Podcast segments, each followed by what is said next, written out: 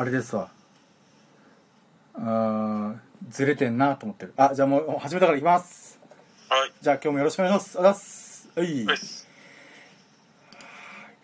プルルルルルふい皆さんこんばんは。あなたの耳の友達候補こと深夜の羅針盤、深夜かかりかっこたちです。はい。ということで、今回のラジオで20回目となりました。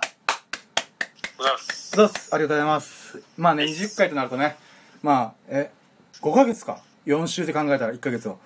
あそうだね、5ヶ月ラジオなんだかんだでやっております。でね、まあ、まずは最初に今回のトピックをご紹介しようかと思います。えっと、改めて20回目のラジオとなりました。でね、5ヶ月経ったんで、まあ、意外と続いたなっていうのがね、ちょっとあります。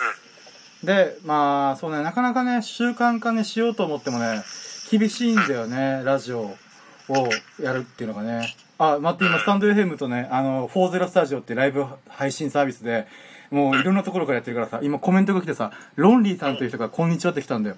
ありがとうございます、こんにちは。やったぜー。じゃ あやったね。てか、そう、直吉くんの声がね、届いてるかどうかわかんねえんだよな。ちょっと待って、一応音量マックスやってるけどさ。あ、はい。ということで、まあ、ありがたいことでね。そう。えっ、とね、この、まあ、今月ね、なんか、あ、違うな、ちょっと俺、あれですわ。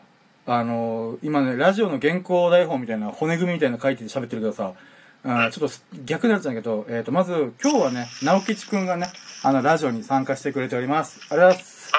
はい。ね、前からの友人で、あの、前回もね、確か、あの、あ、掛け待ち配信するとリスナー離れると思いますよって来てる。そうなんだ。なるほどな。そういうこともあんのか。なんだろうね、こう聞く人が分散するってことなのかな。うちょっと勉強になったね。ね、面白いね。え、どうしよう、掛け持ち配信か。まあ確かに聞く、うーん、どう、どうしようか、これ。今、なんか、ロンリーさんから指摘受けて、私どうしようかなと思ってるわ。あー、まあ、どうしよう、どうしよう。なんかね、今、どうしようかなと思ったわ。まあいいや、これ後で考えよう。うん。えい。でね、えっ、と、今、なんだかね、えっ、と、スポーゼロスタジオとサンデー M とノート用の配信と YouTube かを、YouTube とノートに関してはね、収録した音源を使って、まあ、ペペって貼るんだけど、まあね、うん、ちょっとそこら辺をね、複数一石四鳥取りをしてみようかなと。まあね、遊びの延長線上ですから、なん、なんとも言えないよなと思ってさ、今。うん。まあまあまあね、これで確かに論理さん言う通りに掛け持ち配信すると、うん、リスナー離れるってのがあるから、うーん、確かになどうしよっかな難しいね。てか、まずあれなんだよね、この、一個のラジオアプリというか、サービスに対して注力してないから、検証ができてないんだよね、自分の中で。うん、だからまあ、どっかでスタンド FM をゴリゴリにやる月を作った方がいいかもなと思った、今。うーん、悩ましいね。うん。あ、まあ、そうね。で、あともう一個のトピックが、えっ、とね、最近、岡田敏夫さんという人の切り抜き動画を見てて、あの、前から多分ね、自分は話してると思うんだけどさ、この、今のこのフォロワー社会というか、評価経済社会を25年前に予言してて、実際その通りになったっていう人がいるのね。で、この人オタク、オタキングって言われてて、なんかね、エヴァンゲリオンとかジブリとか、そういう、なんていうの、うーん、なんていうの、アニメ作品とか漫画とかを紹介するんだよね。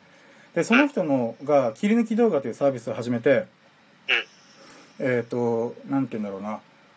あーこのひろゆきさんという人が切り抜き動画やって YouTube がもうひろゆきの切り抜き動画でいっぱいじゃんみたいな現象が起きてんだけどなんかね岡田敏夫さんもその波に乗っかってやってんだけどさこれがまた面白いんだよ。岡田敏夫さんの配信って大体12時間単位のななかなか濃密な動画なんだよ。だから全部聞くの結構しんどいなって思う時があってこの切り抜き動画されたことによってこの部分だけ聞きたいとかねなんかねそういうのをさこのいろんな人が切り抜いてくれるからなんかね改めてあこの動画こういうこと言ったんだちょっと全部聞いてみようみたいなね。なんかそういうことにつながったりとかして面白い結構。ああ、なるほどね。そうそうそうだからね今日今回紹介する記事の中にもなんかねそういうのをちょっと入れたやつがあるからちょっとそこもね後で紹介しようと思いますはい。ということで、そんな僕がどこにたどり着くのか、その珍道中も楽しみいただけますと幸いです。それでは始めていきたいと思います。やろうども、準備はいいか、ようそろー深夜の新聞プレゼンツ、深夜のジャンクコンパス、Here we go! はい、ということで。ふざけ倒してますよね、私。はい、このラジオでは、うん人生の羅針盤探しを目的に日々の学びや気づきを投稿しております。主に寺塚テーマ、自分学、スピリチュアル、信仰、宗教、哲学、文化、本の感想、人の営みだとなっております。そして2021年中に電子本の実出版を目指して奮闘しております。何者でもない僕が何者になるのか、何も持ってない僕が何をやるのか、パンツを脱いだお父さんコンテンツを出し切れるのか、そんな僕の人生の物語を楽しんでいただけます幸いです。はい、ということですね。えっ、と、今、さっき、ロンリーさんからね、スタンド FM は細く長くという感じだと思いますっていうことがあったんで、あ、なるほどなと。この、なんていうの、うん、まあ、なんだろう、地道に毎日コツコツコツコツやるって感じなのかなと思う。ちょっとそれもね、視野に入れた方がいいのかなと思った。うん。で、あとね、相葉浩二さんという方が視聴開始してくれてます。ありがとうございます。おーだから今ね、えっと、スタンデー FM 側でね、二人の方が聞いて、えっと、聞いてたね。うん。えなんか嬉しいね、ー、本当に。ありがたい。でね、えっ、と、そうね、なんかさっきのこの前工場部分とかもさ、もう20回もやってりゃさ、あの、この、私滑舌悪いんですけど、意外と喋れてるなと思ってる。なんかね、頭の中に次の言葉が普通に浮かんでる。ああ、そうですね、何者でもない僕の次ね、何も持ってない僕が何をやるかだよね、みたいな。なんかね、うーん、慣れるもんだなと思った。ああ、論理とかもめちゃくちゃ早口だよね。うん。そ うそうそうそうそうそう。なんかね、もう、なんか、早く終わらせたい、この前工場。じゃあ言うなよって話だけどさ。で、えっ、と、そう、だから最近 YouTuber とかもともと好きでさ、あの、東海オンエアさんっていうあの YouTuber グループがいるんだけど、その人たちがさ、初めの挨拶がさ、なんか、どうも、てってです、なんか、えっ、と、ゆ、ゆめまるですとかいうふうにこうや、もうやってくる、超スピードが速くさ。でも、それ、この人たちってね、何千本って動画上げてるから、なんか挨拶とかも普通にもう何回なってるからもう慣れてるみたいな、いう感じらしいからさ、あ、でもなんかちょっと気持ち分かった。今のこの状況で。なんか20回も同じ前工場してたら、それは慣れるよな、みたいな。うん。とかね。で、今、ロンリーさんからスタイフは大した人数来ないですって来たんで、なるほどなすごいね、この人。うん、詳しいなと思う。ロンリーさん。うん。すごい。だから多分ね、ロンリーさんの中でいろいろ検証したはずなんだよね。この、これ言えるってことはね。うん、だから自分の実体験からのこういうことが起こってるよ。だからこうした方がいいよ、みたいな。そこら辺はね、やっぱすごいなぁと思う。本当仮説立てて、検証した結果を喋ってるからね。うーん。なるほどなぁ。だから大した、そのスタイフが大した人数来ないってことだったら、なんだろうなうーん。なんだろう。やっぱこれから大きくなるプラットフォームとかそういうことなのかなまあまあ、ここもちょっとね、遊びながら考えていこうかな。うん。はい、ということで、えっ、とね、さっきそう最初のトピックとか喋ろうと思ったんだけどさ、今月、毎月さ、自分さ、遊び、遊んでるじゃん。遊んでるのね。えっ、とね、大体ノートやって半年ぐらいだったけどさ、えっ、と、最初の月はまずノートを始めて1ヶ月継続して、2ヶ月目の段階でさ、ノート上でラジオやったんだよね。音声配信みたいな。えっ、と、音声を収録して配信するみたいな。で、3ヶ月目が100本到達するために全力で記事書いて、で、4ヶ月目の時にスタンド FM をやり始めたんだよね。うん。で、まあだから、毎月何かしらの遊びというか目標っていうのがあって、で、5ヶ月目がすずり。あの、南吉くんもやってる、この T シャツ作ったりとか、グッズ作ったりとかね。をやって、6ヶ月目に40スタジオっていう作業のライブ配信のものをやり始めたんだよね。で、えっ、と、今月ね、何しようかなと思ってさ、俺大体、あまあ僕自身がさ、すっげえ飽き性だから、1ヶ月ごとにさ、何かしらやらないと、なんか、なんだろう、刺激がなくなるんだよね。うん、で、今回何しようかなと思った時に、モーニングページっていうのを始めたのね。で、今まではさ、発信系で、なんてやってたんだけど、つまりなんか、ツイッターやってみるとか、インスタやってみる、YouTube やってみるみたいな、いう発信系でこういう遊びやってみるみたいな感じだったんだけど、なんかね、ここに来て半年経つじゃん。あの、自分のさ、あの、フォロワーというか、なんて、いいね数が低いなと思って。まあもちろん全然、あくれることにはすごいありがたいから、あり、本当にありがたいなと思ってるんだけど、なんかね、こう、ちょっとね、クオリティの話なんじゃねえかなって思ったんだよね。伝わる？つまり俺がもう、量をオラオラオラオラっていう風に、なんだエッセイ書いたり、ツイート書いたり、つぶやいたりとか、動画作ったり、音声配信したり、ラジオやってみたりとか、なんかそういうことをわーってやってたけど、ここに来て、クオリティにちゃんと向き合わないといけないかもなってちょっと思ったんだよね。で、その中でさ、あの、モーニングページって、ちょっと、これまた記事で書いたから後から紹介するんだけど、なんかそれを1週間も継続してみて、なんかね、いろいろ面白いなーってものがあったから、ちょっとね、今回記事の紹介があったらそこら辺をね、ちょっとね、話していこうかなと思ってます。はい。ということでね、毎回やってるトークテーマいきましょうか。はい。はい。1週間の投稿記事を振り返って、パチパチパチパチパチイェイはい。ということでね、今日はね、あの、本当は1週間ごとにラジオやってたはずなのに、ちょっと俺がサボっちゃって、えっ、とね、今日は、普通って1週間に7記事紹介するんだけど、2、4、6、8、9、9記事紹介します。なので、ちょっとぜひおお付き合いいただけますと幸いです。ういはい。あ、ちなみにね、今、スタンド FM でね、えっ、と、青の他人さんという人も視聴開始してくれてる。えー、ありがたいね。うん、すげえ。うん。なんだけど、今、全員退出してゼロになっちゃった。あ、あら。今。今、今、たった今。まあね、しょうがないしょうがない。皆さんお忙しいだと思いますんで、ちょっとでも興味持ってくれるだけでも私はね、非常に嬉しいんでございますから。はい。はい。ということで、えっ、と、まあね、じゃあ、直吉くんにちょっと紹介する体で、ちょっと自分の記事をね、これから読み上げていこうと思うんだけど、はい。でね、一つ目が、当たり前との戦い、人の気持ちを受け取ることの大事さっていうのがあるんだけど、えっ、とね、なんかね、ちょっと昔に、えっ、と、自分メモ帳に、スマホのメモ帳に、あの、こう、こういうネタ、ネタとか、なんか、記事に書けないかなってやつをよく書くんだけど、で、そこで、なんていうかな、うーん、なんかね、この、ちょっとイラッとしたことを書いてたの違和感。で、だから結構昔に感じた違和感を今から引っ張り出したんだけどさ、なんかね、結論から言うとさ、うん、あ、結論ってからだ。この、人がさ、感じるストレスのほとんどは人間関係から発生してるって聞いたことがあるのね、僕。うんうんで、まあ確かにそうだよなと。大体ストレスの発生源って人間関係から来るよね、みたいな。で、かといってさ、人は一人では生きていけないわけじゃん。で、もちろんね、一人で生きてる、生きていける人はね、いるかもしれないけど、めちゃんこハードルが上がると思うんだよね。だから極端な話、無人島でサバイバル生活できますかって言ってるようなものだと思うのよ。一人で生きていくっていう。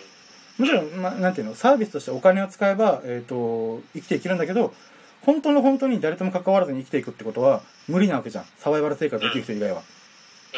で、そんなこと言ってる僕ね、あの、なんて言うんだろうな。まあ、人見知りだし、陰キャだし、コミュ障なのね。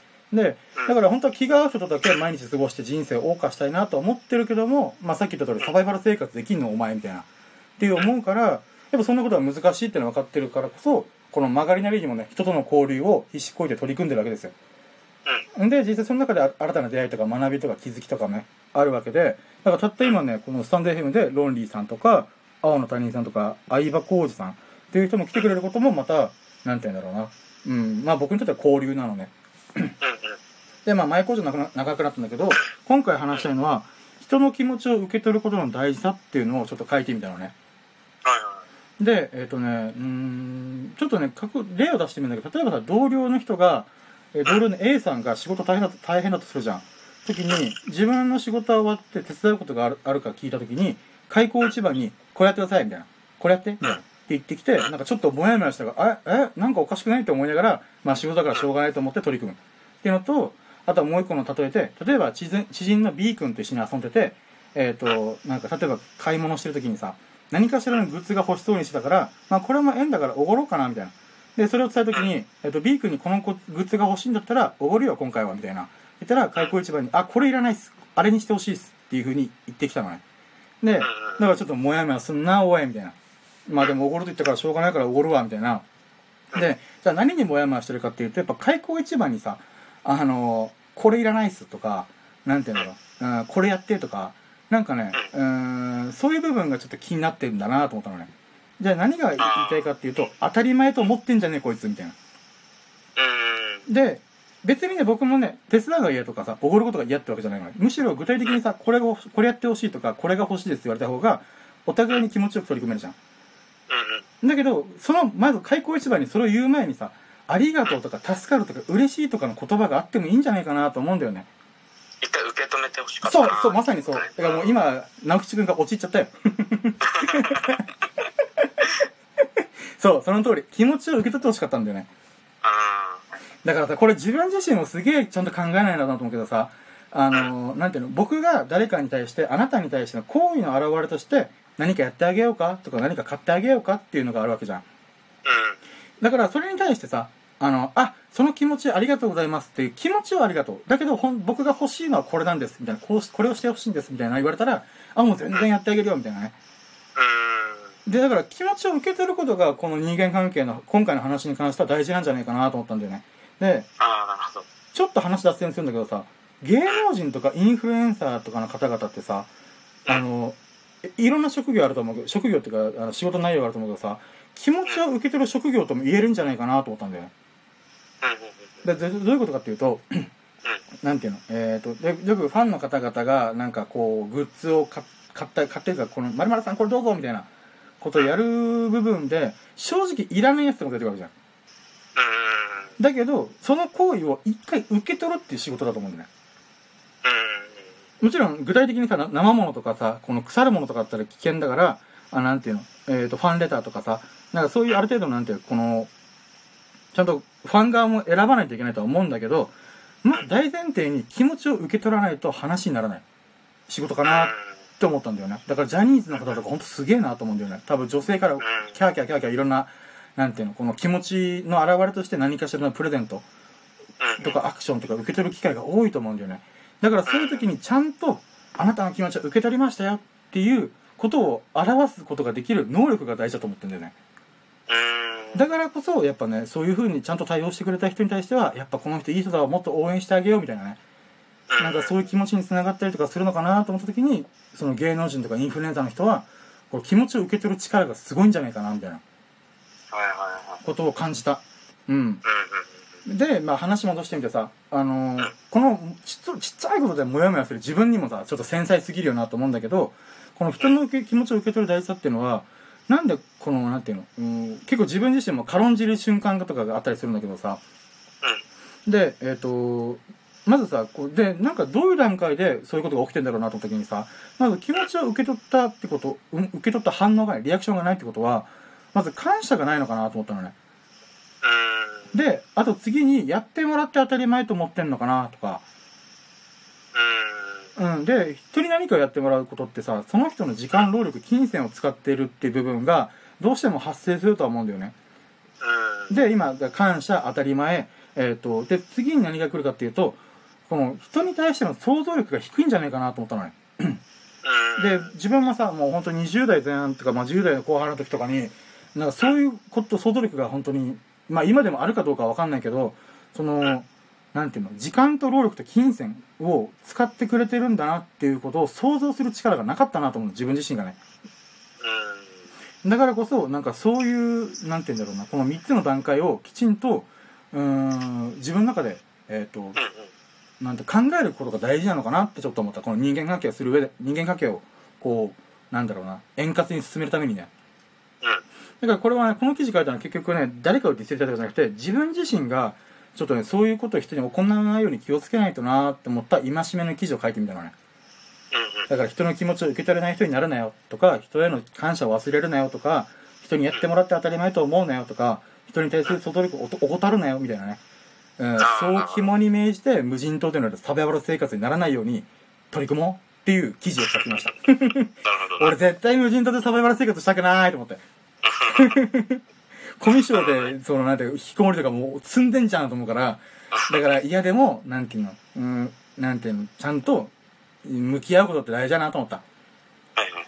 はい。ということでね。はい、次の記事。で、次がね、自分と向き合うコレクションからセレクションの時代へ。ってことなんだけど、なんかね、前僕、よ4畳半幸福論っていう記事書いて、なんかね、好きがね、10件ぐらいついたから、あ、これ良さげと思って、あのね、こすったろうと思ったらさ、あの、もう一回こう、そういうミニマリスト的な記事を書けば、なんか、いいねつくんじゃんっていう下心満載で書いた記事なんだけどさ、ただ同じこと書いたところでさ、あの、微妙だなと思うから、ちょっと切り口を変えて、なんかね、最近思うのがさ、何かを選ぶことにも価値が出始めてるなって思う時があるのね。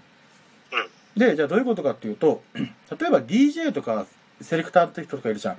で、まあ今はコロナだからあんま行けないけど、フェスとかさ、そのクラブでのイベントとかちょこちょこ僕は行ってたのね。で、それで思うのが、やっぱね、自分に合う曲とか、みんな会場が盛り上がる曲とかをチョイスする名 DJ みたいな人がいるのね。うん。で、そういうところから考えるならば、なんて言うんだろうな。で、こ、ここ近年10年ぐらいで DJ のこの価値がどんどん上がってってる感じもするのね。それに、チョイスする力、何かを選ぶ力っていうのはすげえ大事みたいな。っていうのがあるかなと思うんだよね。じゃあ、なんでそうなってきてるのかなと思った時にさ、ちょっとだいぶ遠いけどさ、俺情報化社会だからじゃないかなと思ってるのど。どういうことかっていうと、昔は、このなんていうの、情報があんまり流通してなかったんだよね。だけど、ネットが当たり前の時代、SN、スマホが当たり前の時代、SNS が当たり前の時代って何が起きたかっていうと、情報が膨大に膨れ上がったのね。うん。ってなった時に、この情報を、の中で、このお大波があるわけじゃん。もう、なんていうか、もう何が何だか分かんねえみたいな膨大な情報がある中で、これとこれとこれはすごいいい情報だよとか、これとこれはすごいいい曲だよっていうのを、チョイスして、セレクションしてあげる人。うん。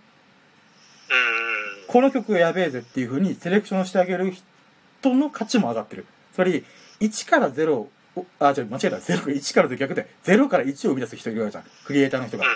いる中で、さらにそれを、なんていうの、えっ、と、いえっ、と、広げる人 ?1 から100に持っていく人。で、1から100には持っていく人、例えばプロデューサーとかそういう職種いろいろあったけど、そういう、なんていうか、セレクションする人もまた、えっ、と、その1を100にする人。つまり、届け、1を届ける人。うん。としてななんか価値が生まれ始めてるんじゃないかなって思ったんだよねうん。でえっ、とねうんこれをねさっきのミニマリスト的な話で言うならばえっ、となんていうの？このえっ、とねちょっと待ってよ。これやばい話脱線しすぎたな。まあいいや。えっ、とね昔の僕はコレクター気質だったのね。本当にいろんなものを集めて必要じゃないものもなんかこれもったいないからとかこれなんか価値が後から上がるかもとかいういろんな理由でバーって集めて、まあ、コレクター気質をかぶかぶったなんか物依存症だったなと思うんだけど今はそれが落ち着いて4畳半で全て収まってる。でこれはね、まあ、いろんな自分の経験がたまたまだったんだけど、えっ、とね、コレクションからセレクションへ、えっ、と、生活様式が変わったんだなと思ったらさ、コレクションっていうのはひたすらいろんなものを集める。だけどセレクションっていうのは本当に大事なものを選抜する。うん。っていうのがあって、じゃあそれがどういうふうにつながるかっていうと、なんていうか、歴史紐解くとなんとなく思うのが、情報とかものがちょっと昔までは10年前20年前とかね限られたからコレクションすることが自分との向き合うことじゃないかな向き合うことだったんじゃないかなと思うんだその時代はうん。伝わる物がないから高いお金かかかけて例えば機材を揃えるとか漫画を買う本を買うっていうのがその人を表すことだったうん。あ君はこういうものを買うんだね素晴らしいねみたいなうん。てかあなたこういうこと考えるんだねてか本棚見たらわかるみたいなうん。それはなぜならばコレクションっていうつまりえっ、とねそう簡単に手に入らないものだからえっ、とその本棚見るだけであなたがどういう人かがわかる表してるうん。なんだけど今の時代はこのいろんな情報とかものがバーって膨れ上がってるからなんだろう何でも簡単に手に入るうん。だからコレクションじゃ自分と向き合うことができないんだよねうん。わわかる？何かを買うことで自分をを表す自分の分身と言えるほどのなんていうの密度を持ってないみたいな伝わるかなこの感覚。でだから何かを集めることが一昔前までは自分を表すこと自分と向き合うことだったんだけど今膨大な情報と物が溢れてるからこそ次はその膨大なものから選ぶことが大事うん。何でも簡単に手に入る時代だからこそ選抜することで自分と向き合うことができるうん。っていう時代のあら変化が現れてんじゃねえかなって自分は思ってるのね。大丈夫？伝わってるこれうん。わかるよ。そうそうだからねあのーなんて言うんだろうなこのこれからの時代っていうのはセレクションっていうのが求められるんじゃないかなって思ったんだよねうん。だからうーんなんだろうな。例えばね自分が好きな YouTube BGM を作る YouTuber の人がいるんだけど日々の記録さんっていう人がいるんだけどその人本当にね自分の絶妙な気持ちにフィットする曲をチョイスしてくれるんだよ。こういう時はこういう夜はこういう曲を流した方がよく眠れるよねとかいうのを絶妙なチョイスをするんだよね。もうそれだけでね僕はこのいろ山とある BGM を作る YouTuber の中でこの日々の記録さんっていう人が好きなのね。うん。セレクション力があるから。うん。だからこの膨大な曲から選んであげるってだけでもなんていうの？うーん価値がある。うん。である意味ねちょっとまた話変わるんだけどインフルエンサーの方々の発信もそうだと思うんだよね。どういうことかっていうと影響力のある人たちの意見ってなんかね自分が見てる中では思うのは一本筋が通ってるんだよ。この人はこうブレないみたいな。自分はこっち側の方向で考えるみたいな。なんか A と B 型とか自分は B を選ぶ人っていうのをなんかブレないんだよねつまり自分の中の価値観とか意見をセレクションして選抜して世の中に発信するからインフルエンサーって分かりやすい。うん。それなんていうの？セレクションしてるから。でまあだからこそ自分と向き合ってるんだよその人たちは。で、えっ、と、で、それで、えー発信するんじゃん。発信したら受信する側もさ、そうそうそう、それそれそれ、その意見俺もそう思ってたみたいな、なんか乗っかることができるからフォローするみたいな。だからね、この、ここの行動自体がさ、なんかね、ごめんね、結構ふわふわしてるんだけど、このクラブで DJ がナイスな選曲した時の感覚とすごい近い感じがするんだよね。曲がだけ、曲のチョイスだけじゃなくて、意見のチョイスもまた価値が生まれ始めてる。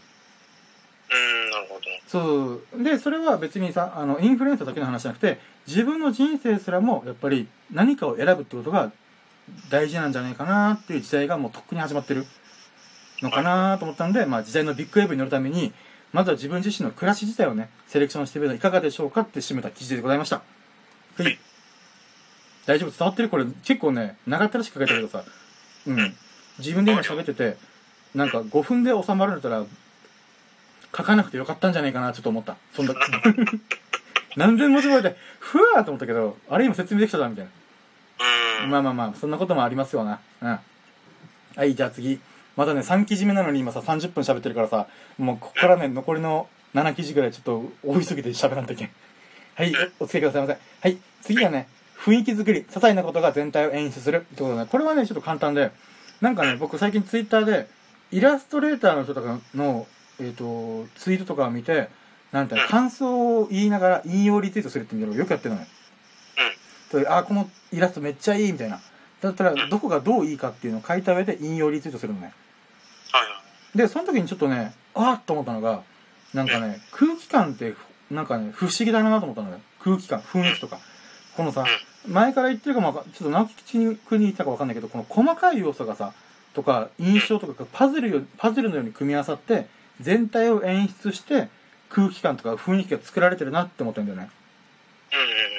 で、なんかね、うーん、なんだろう、デザイナーとかの仕事を前職やってたから思うのが、なんて言うんだろうな、うーん、一個の要素だけでさ、これちょっとね、抽象的すぎるからちょっと聞いてる人に伝わるかわかんないんだけど、うん。なんて言うんだろうな、例えば、うーん、真っ白なレイアウト、レイアウトボードの中に、どんな要素を入れてくるかっていうことをまず考えるね、デザインとか何か作ろうとした時に。っての時にさ、一個だけでさ、なんて言うんだろうな、うーん、例えば猫ちゃんのイラストボンと置きましたってだけでさ、雰囲気っていうのはあんまり作られないのかなと思ってんだよ。例えば背景の水彩的なタッチとか、この背景のこの青とか、この涼しげな色合いとか質感、この筆で描いたようなダラダラした感じとか、けど、この猫ちゃんはシャープな、なんていうの、えっ、と、タッチにしたりとか、もしくはこの背景に、こう、細めのキラキラ入れたりとか、あとは白黒の明暗とかね。なんかそういういろんな要素が組み合わさって初めて、あ、これはなんか、なんだろう、こういう感じの凛とした空気感をまとってるイラストだね、みたいな。うんうんうん。とかデザインだねっていう風に作られるかなと思ってんだよね。うなんかね、それをね、ちょっとツイートとかリツイートしながらなんか改めて思ったなと思ってさ。で。この記事何が言いたかっていうと、なんかね、デザイナーあるあるで言うんだけどさ、デザイナーイコール絵が上手いっていう人が結構いるんだよね。だけどそんなことはなくて、僕からすると、あのね、情報設計する人なんだよね。デザイナーっていう人は。だから、もちろんイラスト作った方がいいけど、あ描けた方がいいけど、描けなくても、本来の用途は、情報をきれいになんか並べ替えて、えっと、整理して伝える。うん。っていう能力が一番大事だから、あの、ビジュアル作り、つまりイラスト描けて描いたりとか、雰囲気作ったりすること、能力と、情報設計するレイアウトを組んだりとかするっていうのは、やっぱ話が違う能力なんだよね。うん。だから時々天才と呼ばれる人が両方できちゃう人がいるからめ厄介なんだけど、本当はこの能力っていうのは全く別物。うん。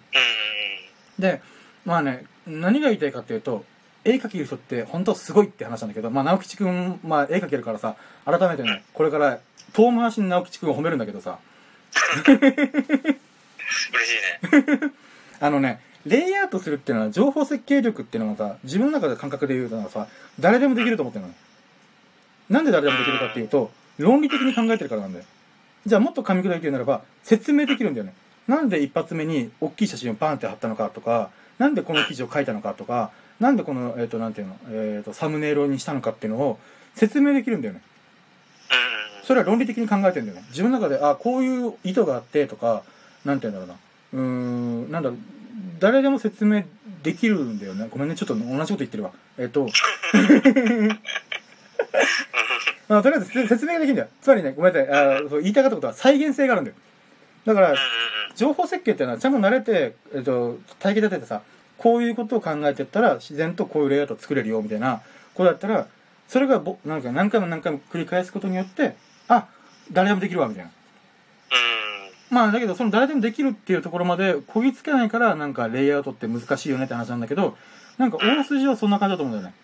はいはいはい。だから文章を書ける人はレイ俺ねあのレイアウトできると思ってんだよね。うん文章書くってレこう論理的に考えないとちぐはぐな文章になっちゃうから文章書ける人はレイアウトもできる。デザインデザインというかまあデザインだな。デザインできるって俺は思ってるんだよね。ただ絵を描くとかビジュアル作りとか雰囲気作りするっていうのはなんかねうーんフィーリングの世界なんじゃないかなと思ってるね感性とかね。ああ、確かに。だからこんな雰囲気にしたいっていうイメージを持ったとしてもさ絵を描いていく中でさ作者の経験した感性がないとそのイメージまでたどり着かない場合が多いって思ってるんだよね。なんかね、まあ、それさっきの逆で再現性がないんだよね。作者のたった一人しかない作者の能力に依存するしかないんだよね。雰囲気作るとか絵を描くっていうの能力は。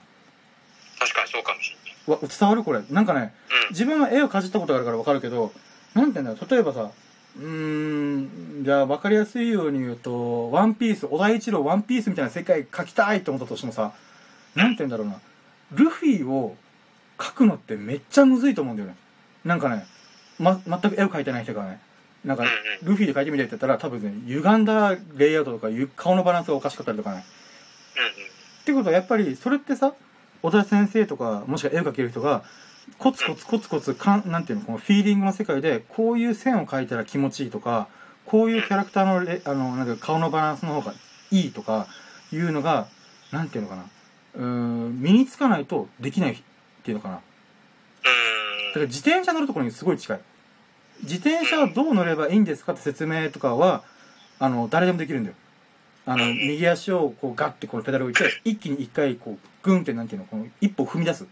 一回回すことによって自転車がこの前に進むからその前に進む力に乗っかって左足をまたこの踏み出してみたいなこうでそれをずっと繰り返すことによってバランスを取れるとかなんかね説明はできるんだよ。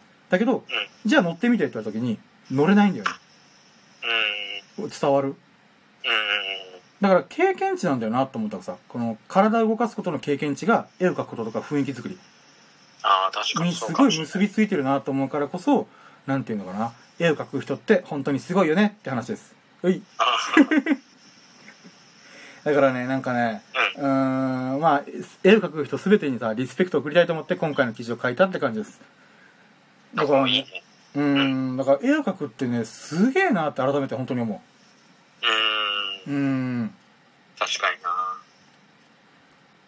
はい。ということで、次行ってみようか。えっ、とね、はい次が、理性を吹っ飛ばす、モーニングページを書いてみたけーんってことでね。えっ、とね、うーん、まあ、やべ、ゲップした今。うん。餃子の匂いがすごい。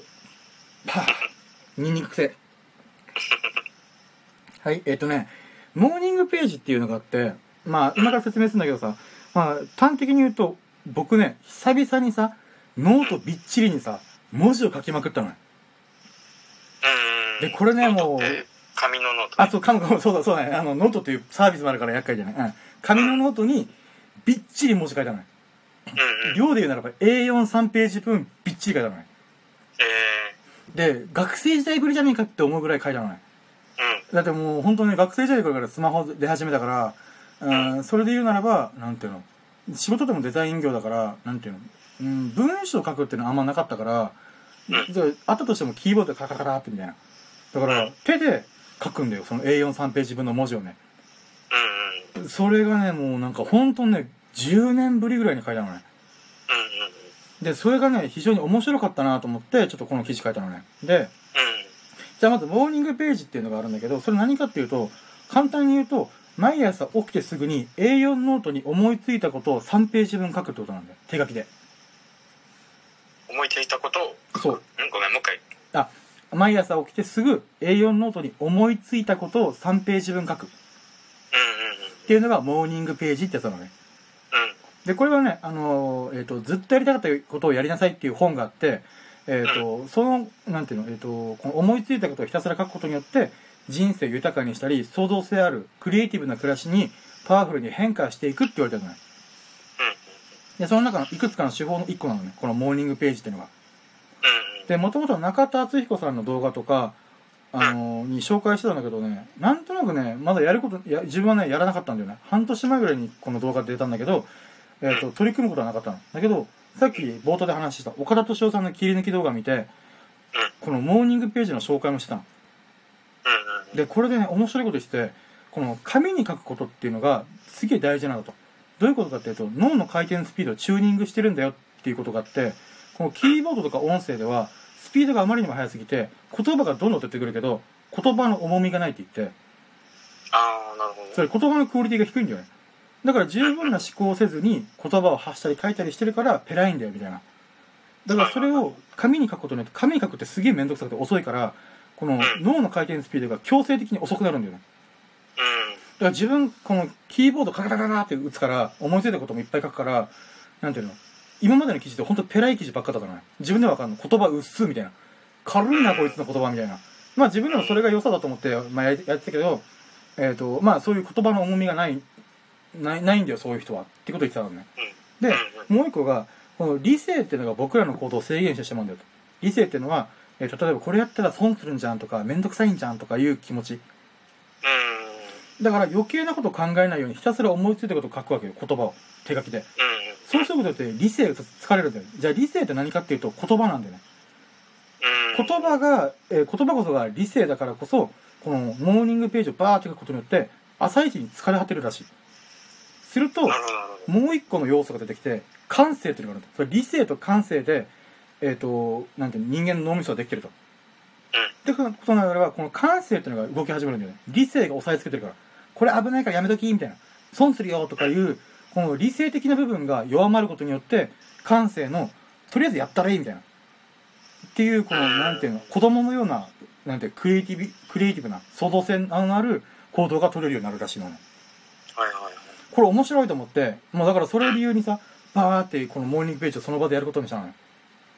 うんうん。でさ、僕自身が、なんかね、このおしゃべりが大好きで、まあ今みたいにラジオとかバーってやってんだけどさ、この、この、この、ま、この話し方自体がまずマシンガントークって言われるじゃん。まあまあ、ナチ君とか昔からつるんでるから、えっ、と、まあ僕がそういう人って分かってると思うんだけど、そのね、マシンガントークって本当に言えて妙な例えなんだよね。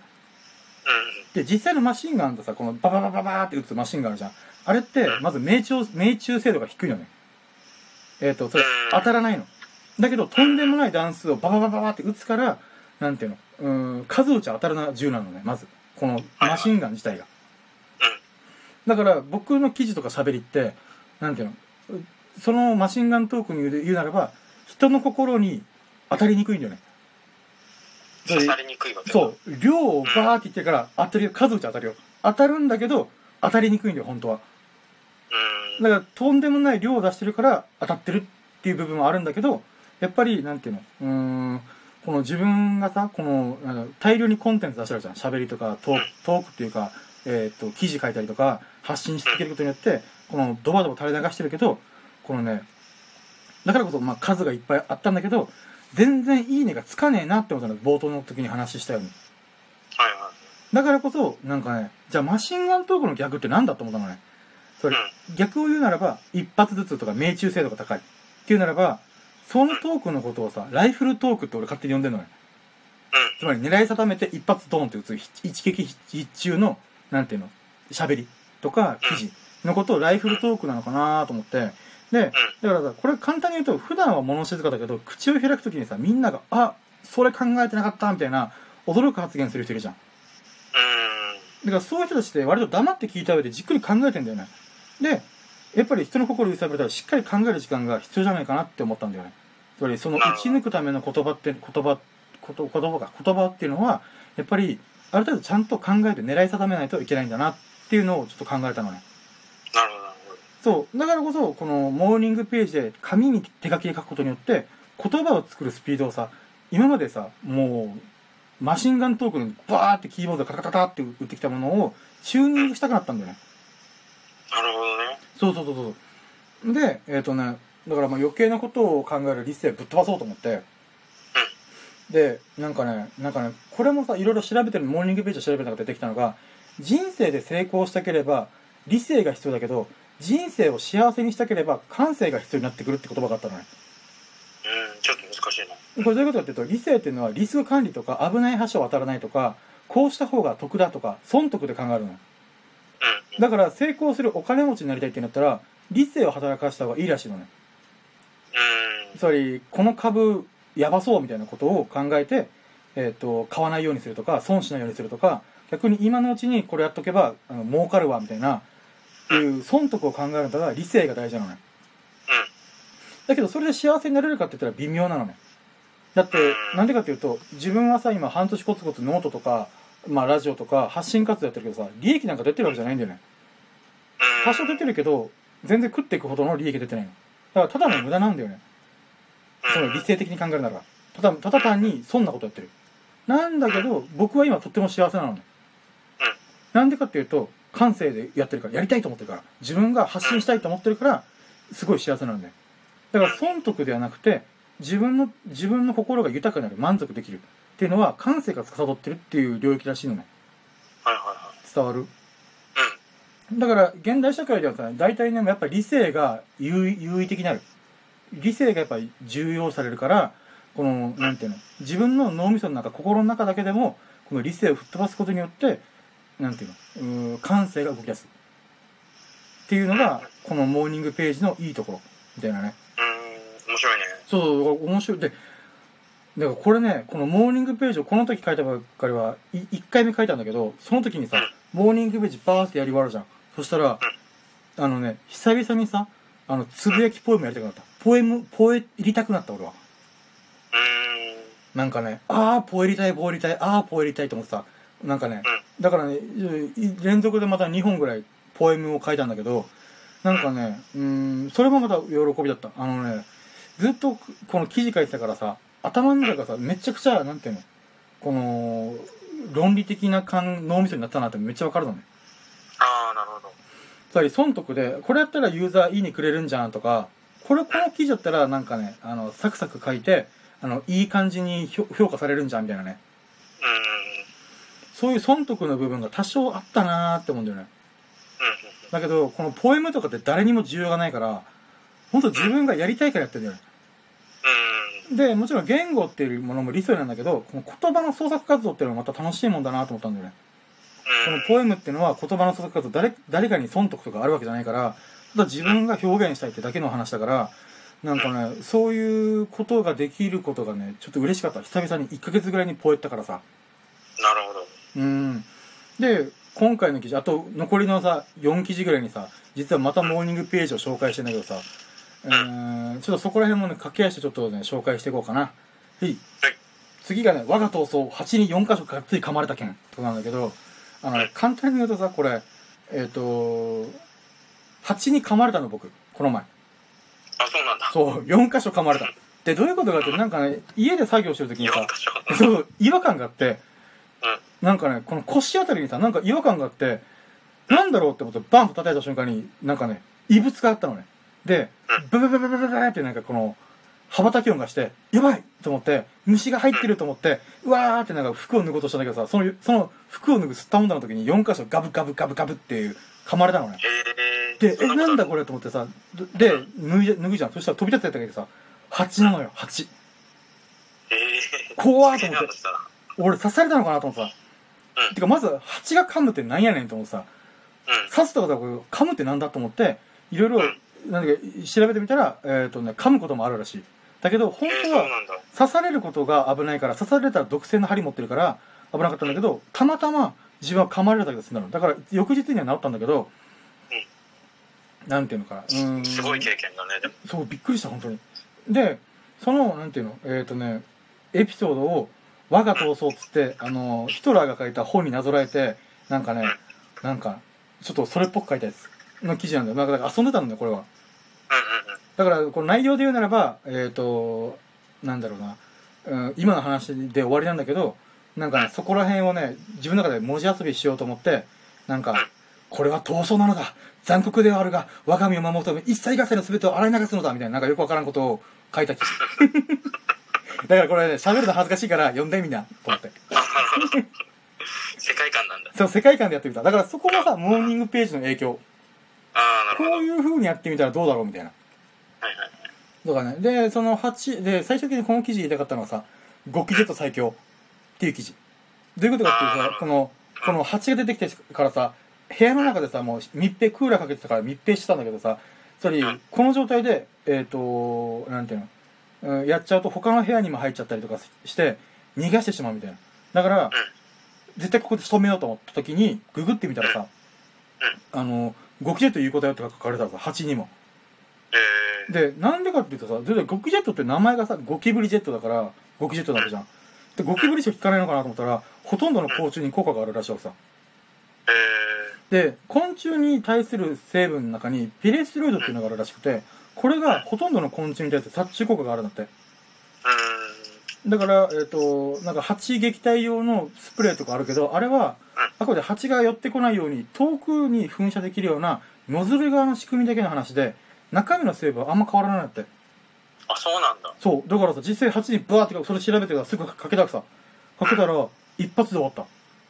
パタそう、バタって。だけどさ、そのバタっていう時にさ、ブブブブブブブブブブってやつが超怖かった。飛び立つんじゃないかな。苦しい苦しい。そうそうそうそうそうそう。ゴキジェットももちろんあれ、ゴキブリかけてもさ、ちょっと微妙な時があるわけじゃん。なんか、元気だなこいつみたいな。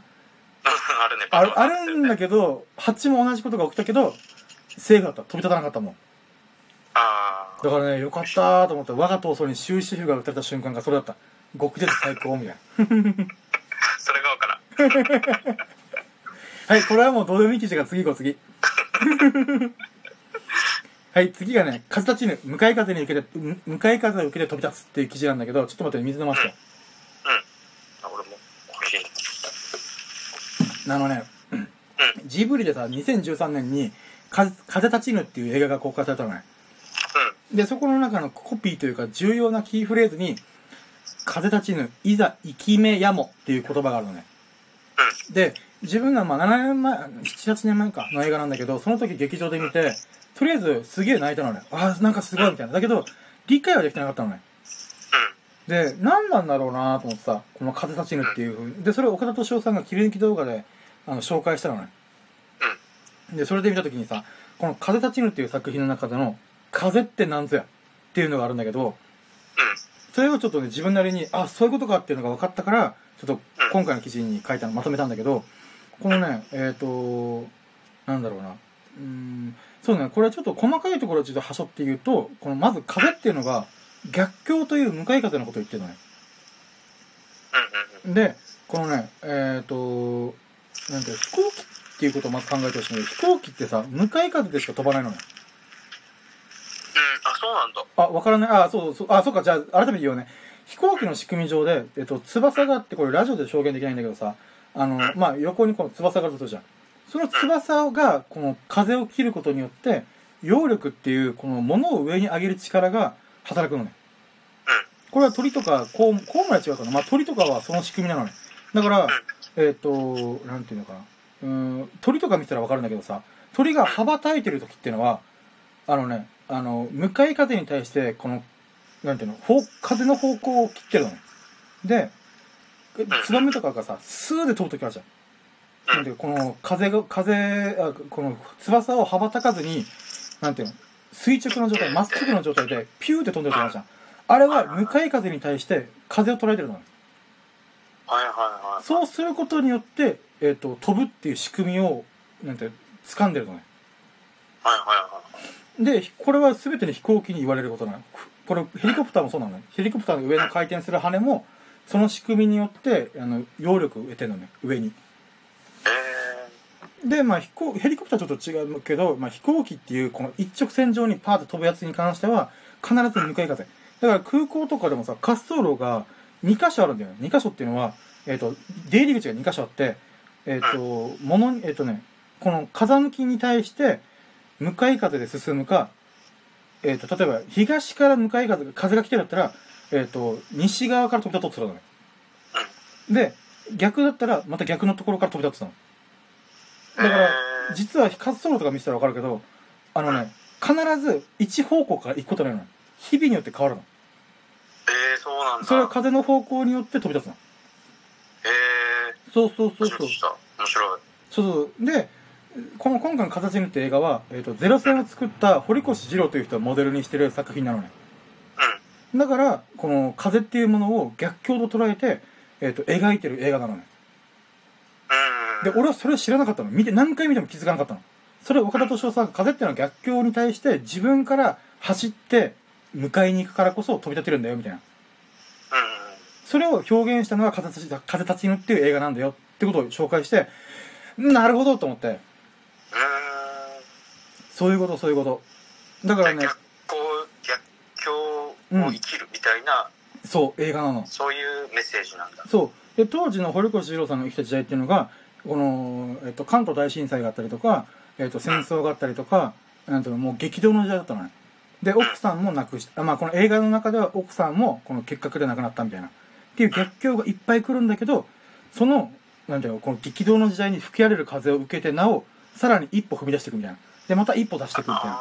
で、一歩一歩ゆっくりと踏み出す中で、このやがて荒れ狂うこの風がブワーってな流れてる中を、この切り裂くような一筋の翼を持った上で駆け抜けていくみたいな。だから、逆境に自らと向かうことによって、飛び込んでいくことによって、空高く飛び立つことができるんですよっていうことを描いた映画なの。なるほどね。そう。だからね、これを、で、しかもさ、これをさ、別にさ、うん。空飛ぶことが絶対とは言わないんだよね。えっ、と、自分の夢というか欲望を叶えたいのであれば、なんていうの、そういう逆境に飛び込むことも大事だよっていうことを言ってるのね。で、さらに、その逆境が武田し、武田家しまあピンチをチャンスにって言った方が分かりやすいかな。うん。つまりピンチの時ほどと飛び立てる可能性が広がってるんだよみたいな。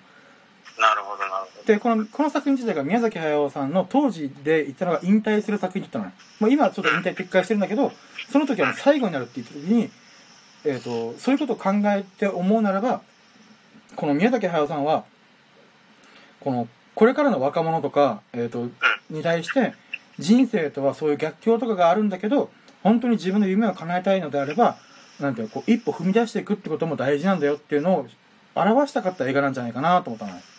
なるほど。まあ、もっともっといろいろ深いこと考えてる人だから、一概に言え言えないけど、まあ、わかりやすくならば、そこが一つのキーポイントみたいな、なのかなと思った。はい、残り3記事あるけどさ、もうやばいんだよね。紹介間に合わないもう53分喋っちゃったからさ。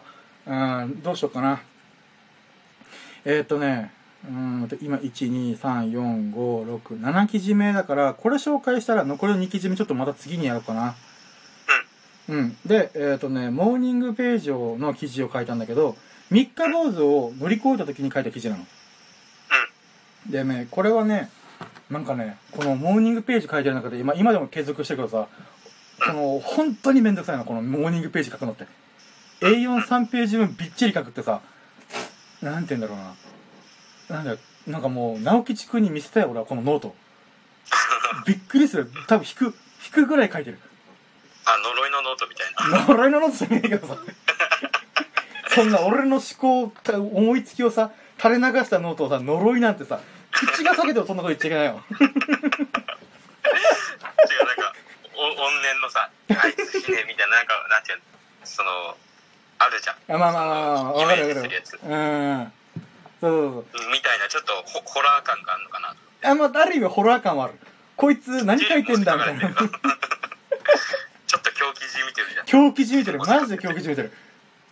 で、まあ、本当はこの後にね、残りの、き今回省く二記事が、またモーニングページを書いに関する記事なんだけどさ、まあ、それは一旦置いといて、このね、三日坊主を乗り越えるって、そこなんじゃないかなと思ったことがあって、それ、9割クソめんどくせーって思ってるけど、い1割だけね、ちょっぴり楽しいんだよ。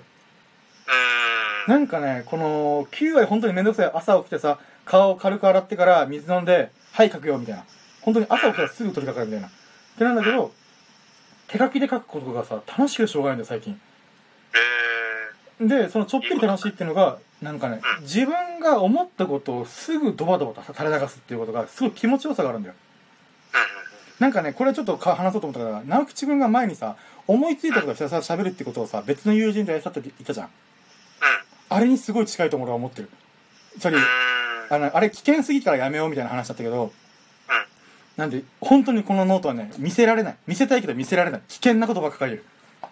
ああ、なるほどな。あ、ほんと自分一番正直なんだ。そう、あ愚痴っぽいところもいっぱいあるし、うん人に対するディスとかもバンバン書いてるから、あのね、非常に誰にも見せちゃいけないやつなんだけど、なんていうかな。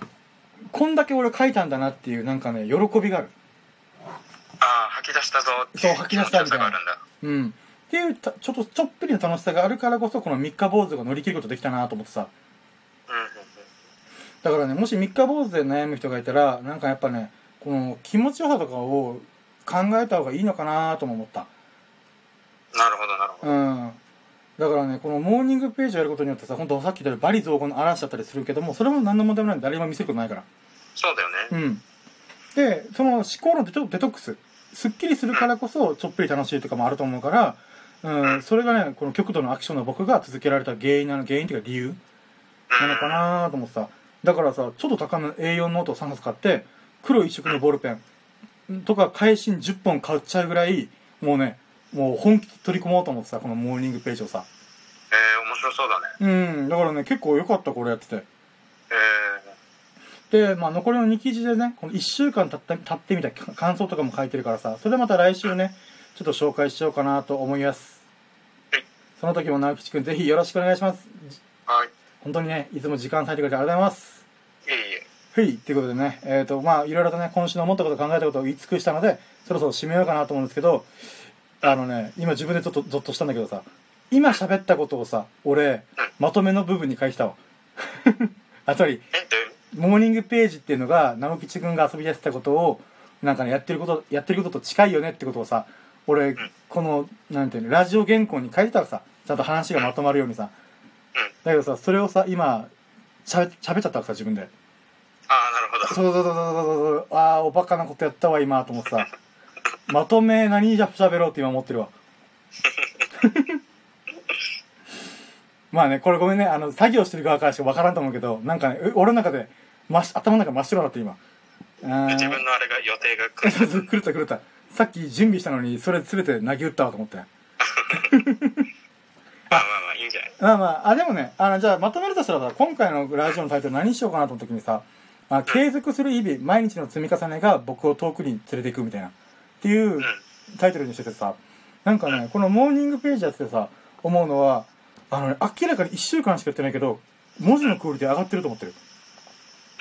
だから記事がさ、大体ね、10いいね前後になって、なり始めてるのね。前はさ、うん。本当にね、3いいねとかさ、うん。1.5いいねとかざらにあったんだけど、なんだかんだで10いいね前後は行くようになった。うん。だからやっぱそれもね、きこのモーニングページを1週間だけど強烈なことをやってるから、その分、やっぱね、自分に返ってくる影響がでかいんだなと思った。だからね、ほんとね、マシンガントークもできるし、ライフルトークもできるようになってきてるんじゃないかなってちょっと思って、これを継続するすればね。そうすれば最強じゃん。もうマシンガンに撃つけどさ、マシンガンが全部一発一必中みたいな。そんな恐ろしい銃ありえ、存在しないわけじゃん。だけど、それを、この継続することによって身につけられるかもしれないっていうのがね、ちょっとね、嬉しかった。うん、なるほど。うん。ということでね、まあそんな感じのまとめでございました。でね、えっ、と、まだこのモーニングのページはね、始めて1週間しか経ってないから、まあまた来週もね、なんか経過報告みたいなのできたらいいなと思います。うい。はい。はい、ということで最後までお聞きいただき本当に本当にありがとうございました。直吉本当にありがとう。で、えっ、と、これからも深夜のジャンクコンパスをノート上で応援していきたいと思いますので、来週もお楽しみにしていただけますと幸いです。何か良かったなと思ってくれましたら、ハートマークやフォローを押していただけますと幸いです。えーと、そして嬉しすぎてぷんぷんと飛び跳ねます。で、聞いてく、聞いてくれた方のご意見もお聞きしたいので、ぜひコメントいただけますと幸いです。それでは皆様がほからかな日々を謳歌することを心の底から祈っております。Thank you for listening. Have a nice day! はい、ということで、ありがとうございました。お疲れ。お疲れ。でね、ここからちょっとアフタートークで、っていうか、まあ、紹介っていうことなんですけど、スタンド FM で視聴参加してくれた、えっ、と、ロンリーさん、相葉浩二さん、と、青の他人さん、トミヤンさん、ありがとうございます。はい。で、40スタジオでね、視聴参加がちょっとね、ちょっと時間が悪いのか、0人が視聴中がずっと続いてるからさ、これでアーカイブ聞いてくれた人も聞いてくれたら嬉しいです。あ、聞いてくれた人はありがとうございます。はい。で、それではラジオ収録、ラジオ生配信を終了いたします。な、ラジオ生配信って言っちゃったな。まあいいや。はい。中国なまり。生配信。配信。はい、ということで、ありがとうございました。はい、じゃあ終了。